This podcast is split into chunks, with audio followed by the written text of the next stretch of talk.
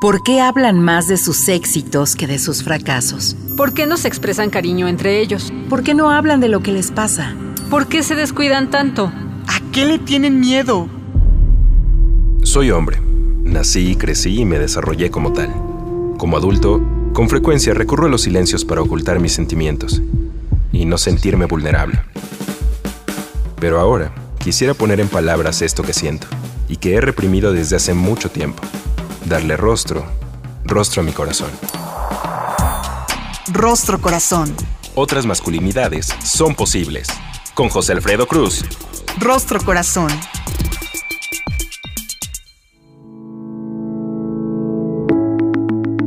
Hola, ¿qué tal? ¿Cómo está? Bienvenido, bienvenida, bienvenide a esta tercera temporada ya de Rostro Corazón. Como cada martes, pasandito el mediodía, desde Ciudadana 660. Me da muchísimo gusto saludarle y compartir micrófonos con mi querido Charlie. ¿Cómo estás, Charlie? Hola, ¿qué tal? Muy bien, muy contento de estar empezando esta tercera temporada con muchas ganas de darle. Póngase en contacto con nosotros a través de nuestro correo electrónico círculo abierto para hombres gmail.com, nuestra página electrónica www.circuloabierto.com.mx y a través de nuestras redes sociales, en Facebook, en Twitter y en Instagram, como Círculo Abierto y por supuesto Rostro Corazón. Para iniciar la tercera temporada, un relato muy especial. Con la espiritualidad también es cosa de hombres, en la voz de su autor, Rafael González Franco. Rostro Corazón.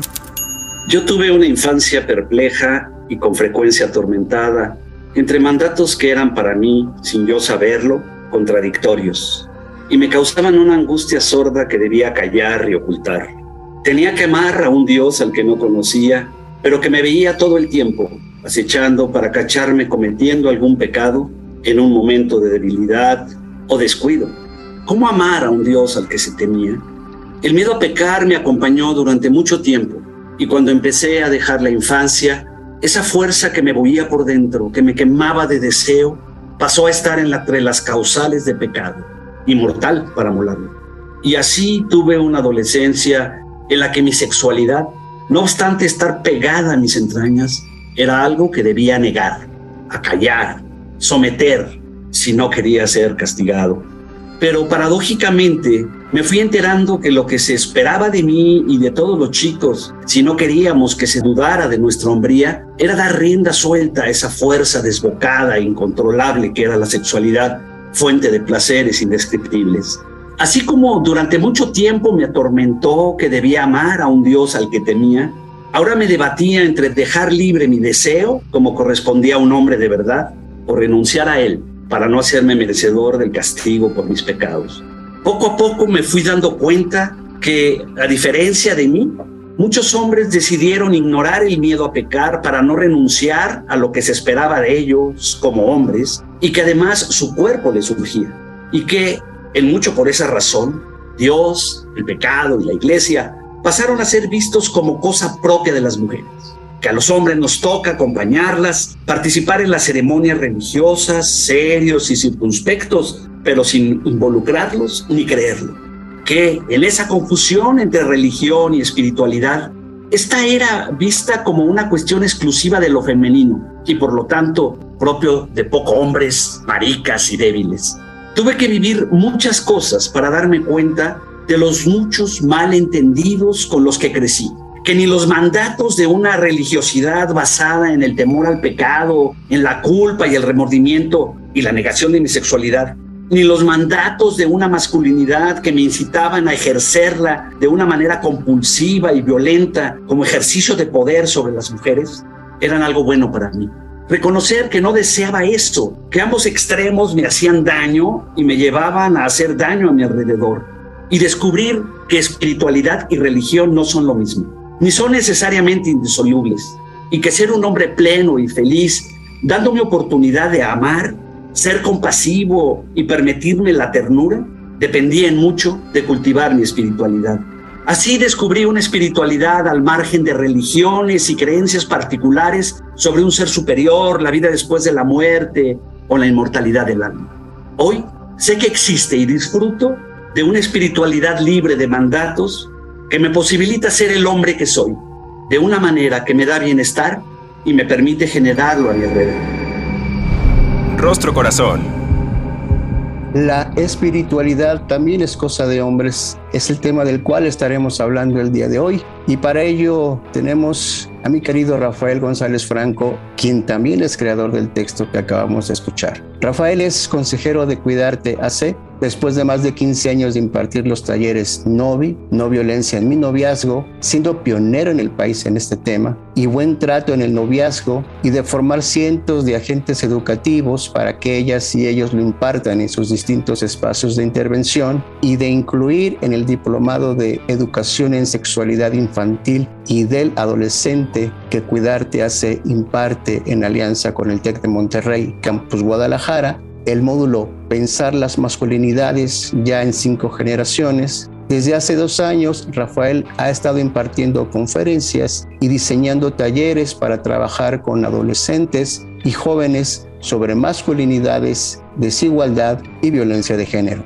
así como capacitando a docentes y líderes comunitarios para su réplica. Recientemente ejecutó vía remota con el apoyo de la Secretaría de Igualdad Sustantiva entre Mujeres y Hombres del Gobierno del Estado de Jalisco el proyecto Masculinidades Amorosas, incluyentes y libres de violencia en 17 municipios de Jalisco. Actualmente imparte la cuarta generación el Diplomado Internacional en Masculinidades también en alianza con el TEC de Monterrey. Mi querido Rafael, ¿cómo estás? Muy bien, muchas gracias. Muchas gracias por invitarme y permitirme sumarme a este bonito programa. Así que estoy muy contento. Muchas gracias. Muy contento, Rafa, y además presentando, explorando un nuevo eje temático novedoso, pero absolutamente necesario, que tiene que ver con la espiritualidad y la construcción de la identidad masculina, un campo que te has dedicado a explorar en los últimos años. Nosotros tenemos que hacerte la pregunta sello en el rostro corazón, aunque parece obvio,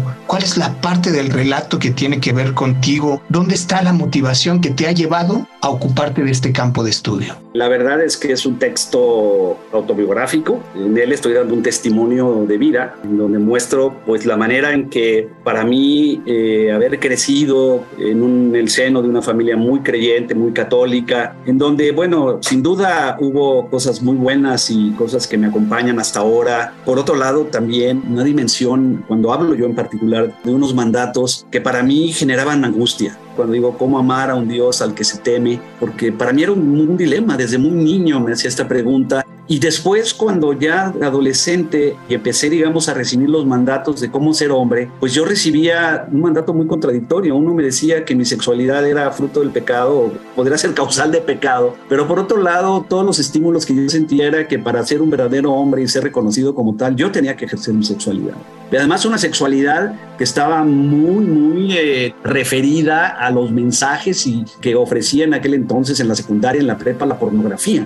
Es decir, una invitación a ejercer la sexualidad, pero en el peor de los escenarios posibles. Entonces yo me debatí durante mucho tiempo entre esto. Afortunadamente, pues la vida me, ha llevado, me llevó a reconocer, como digo en el texto, que ninguno de estos dos mandatos me hacía bien a mí ni le hacía bien a nadie. Y entonces, desde entonces, y por algunas otras experiencias que sería muy largo platicar, me declaré en búsqueda, en búsqueda de una, de una espiritualidad que no se basara en mandatos, que no negara mi ser hombre, pero también atento a los mandatos de masculinidad tóxica, violenta, por ejemplo, alrededor de la sexualidad, ¿no? que para mucha gente lo ha llevado a lo que se llama la sexocompulsividad, a un ejercicio de la sexualidad basado en la idea de un, un desempeño, ¿no? ir al, al, al, encuentro amoroso como quien sube a un ring para demostrar un altísimo desempeño. En fin, digamos, todos estos mensajes tan absurdos, tan contradictorios, me hicieron desde temprana edad, yo me acuerdo, ser buscador de algo mucho más genuino. Y eso yo lo encontré, por un lado, en la espiritualidad espiritualidad, una espiritualidad, digamos, que no necesariamente debe estar asociada a alguna religión en particular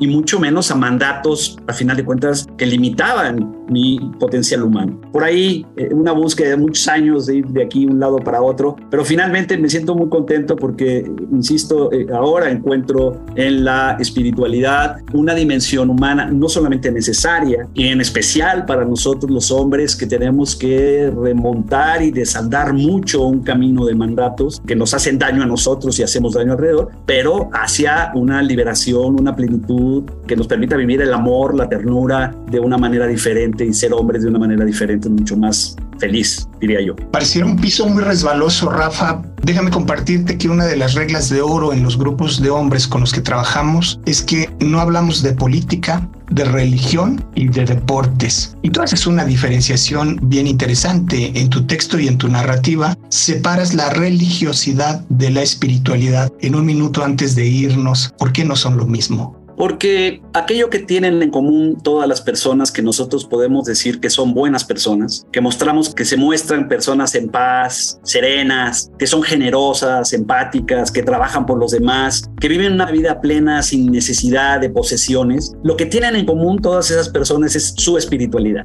Esa, la espiritualidad es lo que nos permite vivir una vida bella, una vida en que no necesitamos de cosas para ser felices nosotros y hacer felices a quienes nos rodean. Las religiones son un conjunto de creencias muy respetables, pero que a final de cuentas nos acaban dividiendo, porque las creencias se transforman en certezas sobre el sentido de la vida que nos hace pensar que los que no piensan como nosotros están equivocados. Entonces, mientras que la espiritualidad nos une, nos congrega, nos fortalece como comunidad, las religiones corren el riesgo de dividirnos y confrontarnos una belleza de mirada y de aproximación que es mucho más integral y me atrevería a decir más liberadora. Usted no le cambie, la conversación se está poniendo buenísima porque la espiritualidad también es cosa de hombres. En un momento regresamos.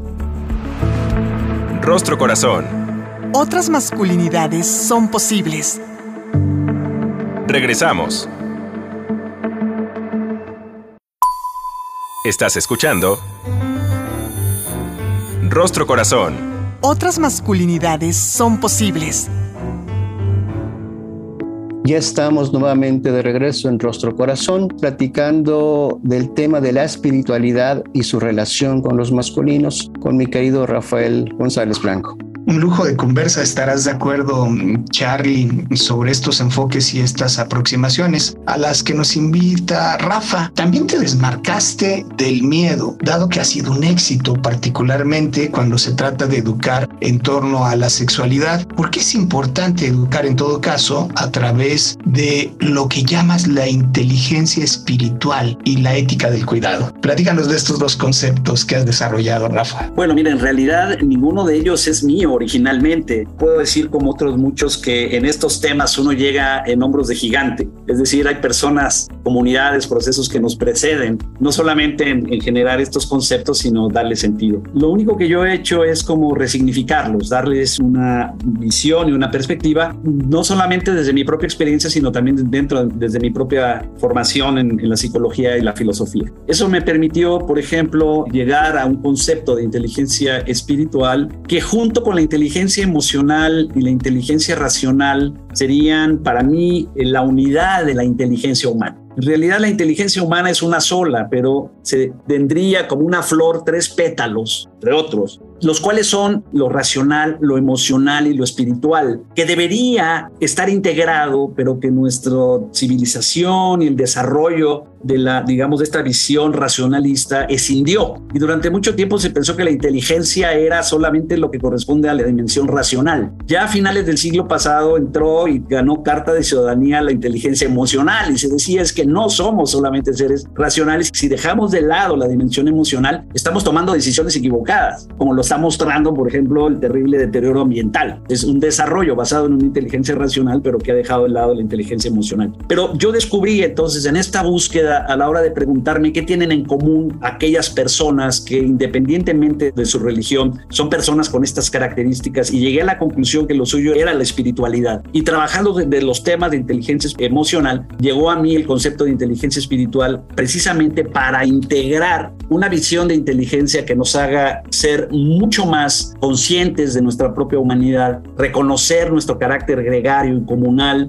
y darnos cuenta que tenemos un trabajo por delante muy grande si queremos lograr condiciones para que haya un mundo en el que quepamos todas y todos. Y al decir un mundo en el que quepamos todas y todos, me refiero también a las futuras generaciones. Entonces esto me lleva a este concepto de inteligencia espiritual que para mí se reduciría básicamente a la capacidad que tenemos de darnos cuenta de que somos miembros de una especie con conciencia de su propia conciencia y que eso es un hecho extraordinario y maravilloso, que la evolución nos ha puesto en un lugar de privilegio formidable que nos permite estar aquí atestiguando, asombrados y pudiendo dar gracias de lo maravilloso que es estar vivos y que eso junto con reconocer nuestras emociones y darle a nuestra razón la posibilidad de enfocarse hacia decidir colectivamente la mejor vida para todas y todos, llega el concepto de inteligencia espiritual a amarrar esto y por eso lo promuevo. Y en ese sentido considero y he estado trabajando cómo esta inteligencia es el fundamento de una ética del cuidado, porque es la inteligencia espiritual la que nos permite reconocernos inmersos en la trama de la vida, que nos gesta, nos nutre, nos arrulla, nos brinda seguridad, nos da certeza en el futuro y que lo menos que podemos hacer en el acto de reciprocidad más elemental es responder de la misma manera, cuidando esta red, cuidando estos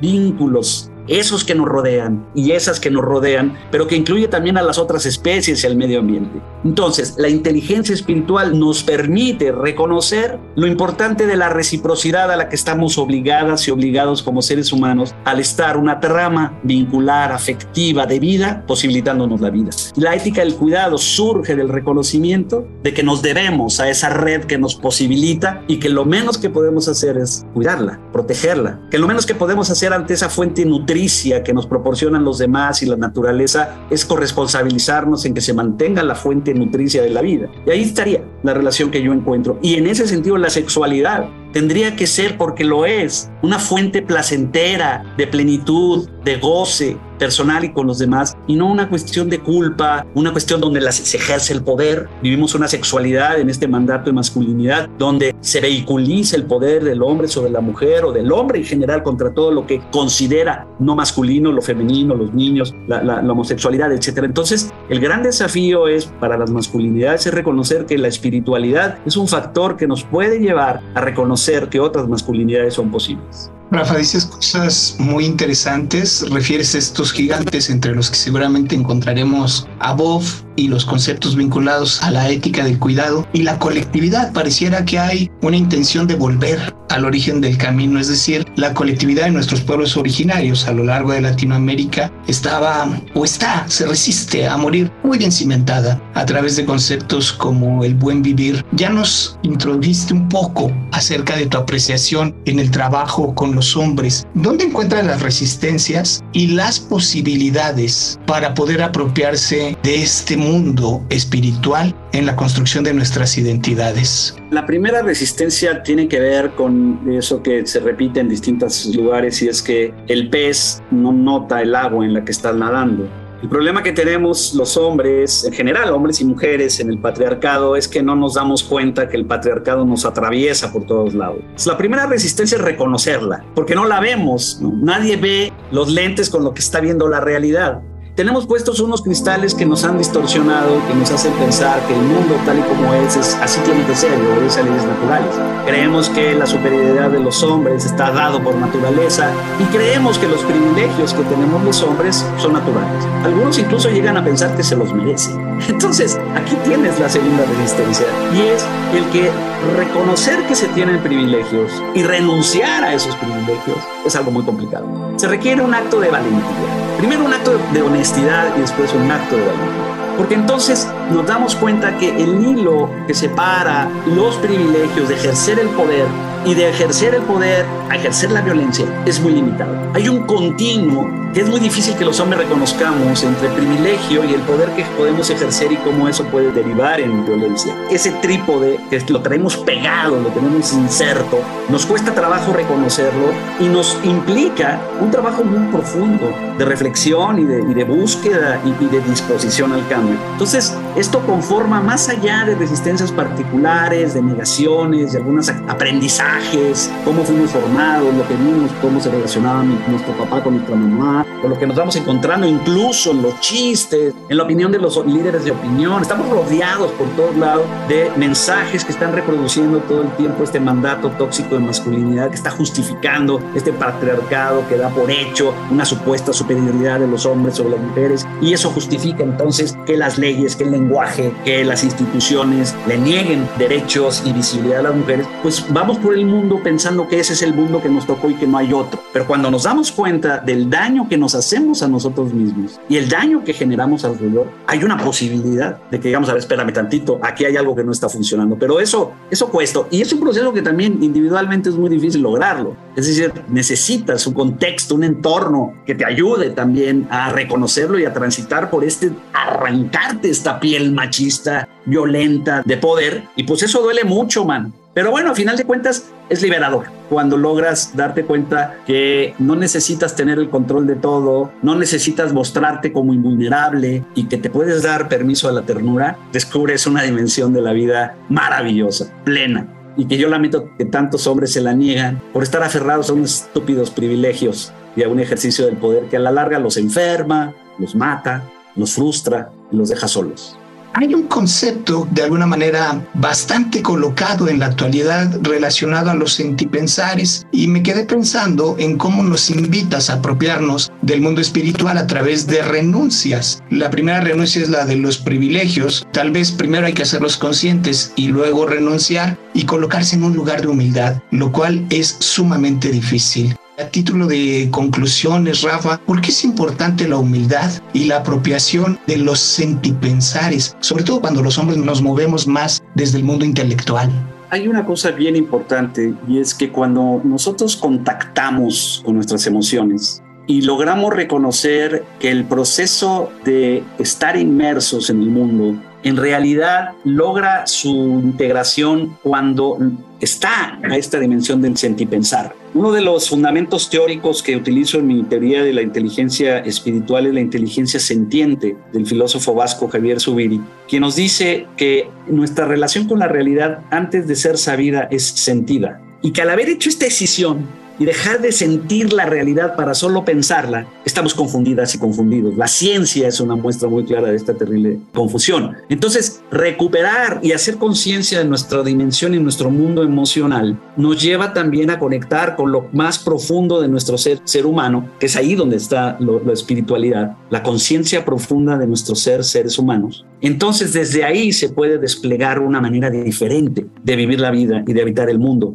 en donde, por ejemplo, la empatía tiene un lugar, la compasión tiene un lugar. Y algo muy importante, el dejar de pensar que lo que nos hace, nos va a dar una vida plena es el poder, el control, tener cosas, y ahí la humildad no es un término y un concepto de trapeador, como yo digo, ¿no? Hay, conceptos que se utilizan porque se traen y se llevan. La humildad es un concepto al que hay que tratar con mucho respeto y con mucho cuidado. Porque a final de cuentas no es más que reconocer que todas y todos estamos necesitados de las y los demás. Y que si no tuviéramos a las y a los demás asistiéndonos todo el tiempo, cuidando de nosotros, nuestra vida sería un absoluto fracaso. Que Robinson Crusoe fue un gran mito, una invención en el siglo XIX del individualismo que nos llevaría a este capitalismo absurdo. Robinson Crusoe no es viable. Nadie en una isla solo podría sobrevivir. Necesitamos de las demás y de los demás. Reconocer eso o nos hace necesariamente humildes o nos hace unos idiotas que nos hace pretender que el mundo está a nuestros pies. Entonces, otra vez, humildad y ética del cuidado van de la mano, porque es otra vez eso, reconocer que todo lo que nos rodea cuida de nosotros y que lo menos que podemos hacer en el acto, yo insisto, el acto más elemental de reciprocidad, es cuidar, cuidar esa red, cuidar a esos otros, a esas otras, incluyendo las especies y, los ecosistemas que hace posible mi vida. Que yo coma, que yo tome agua, que me vista, que pueda disfrutar del sol y de la luna y que pueda celebrar la vida. No necesitamos nada más que eso. Cuando reconocemos, y ahí se conecta con esto, la comunalidad como un factor importantísimo. Los pueblos originarios de América nos enseñan un camino de regreso hacia dónde y cómo tendríamos que vivir. Esa es la relación que yo encuentro, no sin dificultades, no sin implicaciones. Hay muchas aristas teóricas, conceptuales, etcétera. Pero estoy haciendo un esfuerzo, digamos, para nuestra audiencia del día de hoy, para que se enamoren de la posibilidad de, cultivar su espiritualidad. Y eso no significa renunciar a su religión y a sus creencias. Como yo digo, si eres creyente, cultiva tu espiritualidad. Si no eres creyente, cultiva tu espiritualidad. No depende de qué creas. Es más bien cómo quieres vivir la vida, cómo quieres habitar el planeta y qué quieres de esta vida tuya. Querido Rafael González Blanco, gracias por lo que nos has compartido, que nos da para reflexionar ampliamente al respecto. Querido Rafael, muchas gracias. Y gracias a usted que siguió la transmisión de este programa. Por favor, pásela bien, que con toda seguridad nos volveremos a encontrar. Hasta la próxima. El Instituto Mexicano de la Radio presentó Rostro Corazón. Otras masculinidades son posibles con José Alfredo Cruz. Rostro Corazón.